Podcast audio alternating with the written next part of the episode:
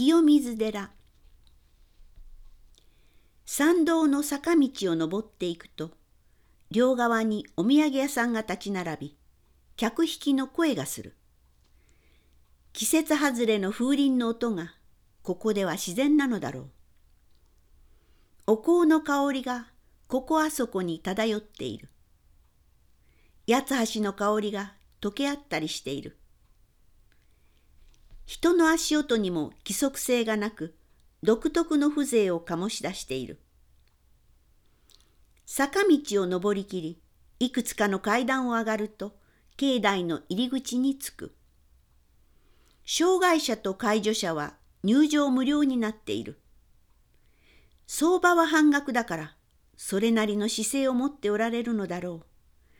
ありがたいことだと思う。本殿で手を合わせ入場料代わりの賽銭を放り込む。随分と登ったから舞台の高さが感じられる。舞台のあたりは意外と混んでない。二百数十年ぶりという仏像の会長も行われておりそちらに人は流れているのだろ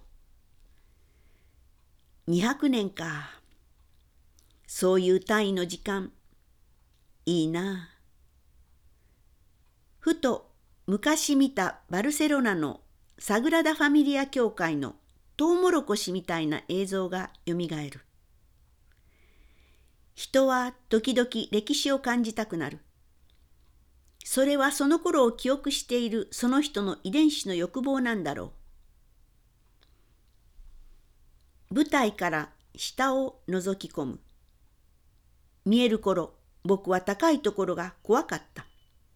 下を見ると吸い込まれそうな気がして足がすくんだものだ。見えなくなってからは平気になった。やっぱりあれは画像のせいだったんだな。遠くで鳴いている鳥の声を聞いたり春風と遊んだりして取り留めもない時をついばむ。僕の遺伝子も満足そうだ。ふとガイドさんの声が飛び込んできた。今までここから飛び降りた人の数は、そんな資料さえあるらしいことの方に驚く。皆成功したんだろうか。僕は自殺など考えたこともないので、その気持ちはわからない。自殺どころかいつか必ず訪れる自然死にでさえ大いなる恐れを持っている。かといって確固たる宗教心も芽生えない。そうやって煩悩とにらめっこしながら幻みたいなものに一喜一憂しながら生きていくのかな。凡人だなーって再確認する。これも悟りっていうのかな？この寺には手で触れる仏像が置いてある。触れ合い観音。精一杯のネーミングに微笑んでしまう。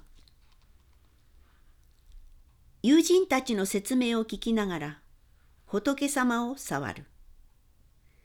これをここに置こうと考え努力しそして置いてくださった人々の温かさの方が冷たい金属を通過して伝わってくる。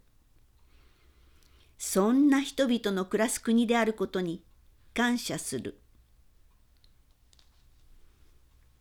長い階段を降りていくと水の落ちる音が近寄ってくる。この滝に触れれば賢くなれるとか。今更って思いが遠慮する。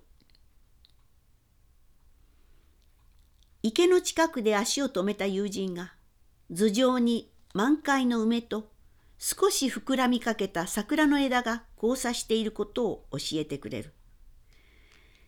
冷たい空気の中で太陽の光だけで咲いてくれる梅と太陽の光で温められた空気で咲いてくれる桜と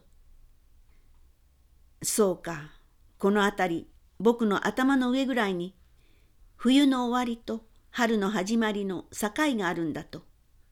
まるでかくれんぼの最後の一人を見つけたみたいな気になって嬉しくなる。